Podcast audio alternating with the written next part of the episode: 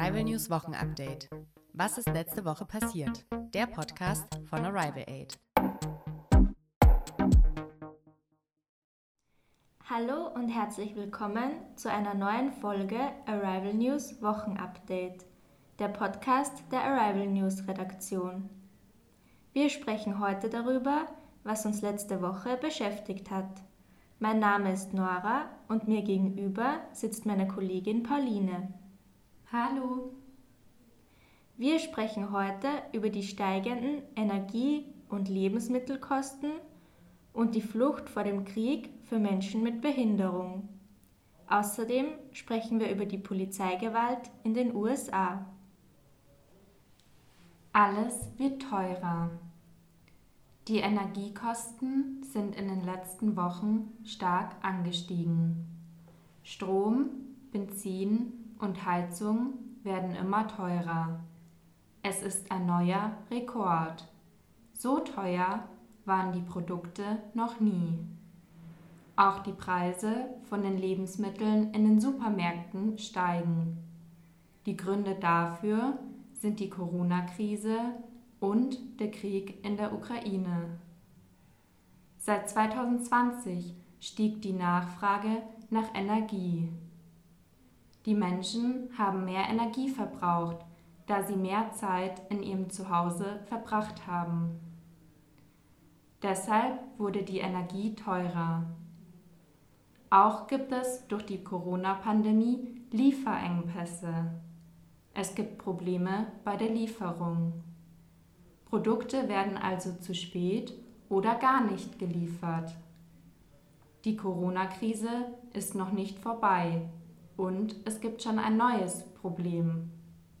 Vor dem Krieg war Russland für viele Länder ein wichtiger Partner, denn Russland hat viel Energie geliefert. Wegen dem Krieg möchten viele Länder keine Energie mehr aus Russland. Auch Deutschland muss neue Wege finden, um an Strom zu kommen. Das ist sehr aufwendig und teuer. Um das bezahlen zu können, steigen die Energiekosten weiter an. Viele Menschen haben Angst, nicht mehr genügend Geld zu haben. Denn nicht nur die Stromkosten, Heizkosten und Benzinkosten steigen, auch die Lebensmittel sind teurer geworden. Das liegt daran, dass auch die Herstellung der Produkte teurer geworden ist. Denn auch die Unternehmen müssen die hohen Energiekosten bezahlen. In Deutschland wird deshalb gespart. Viele Bürger und Bürgerinnen kaufen weniger und billigere Produkte ein. Außerdem heizen sie weniger und fahren weniger Auto. Auch die Regierung möchte etwas unternehmen. Es ist ein Entlastungspaket geplant, das Bürger und Bürgerinnen unterstützen soll. Zum Beispiel gibt es für Arbeitende 300 Euro, um die Energiekosten zu zahlen.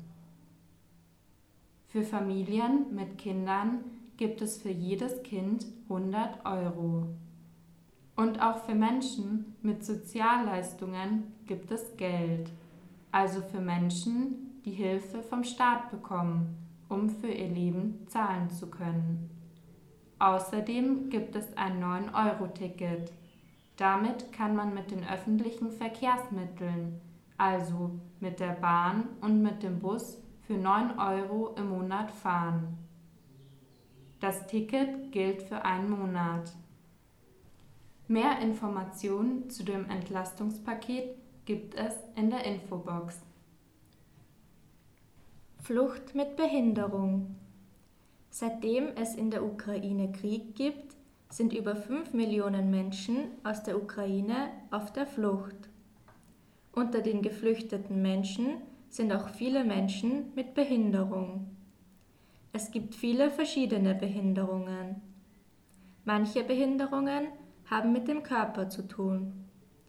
Manche Menschen sitzen zum Beispiel im Rollstuhl, es fehlt ihnen ein Arm, sie können nicht sprechen oder sie sind blind.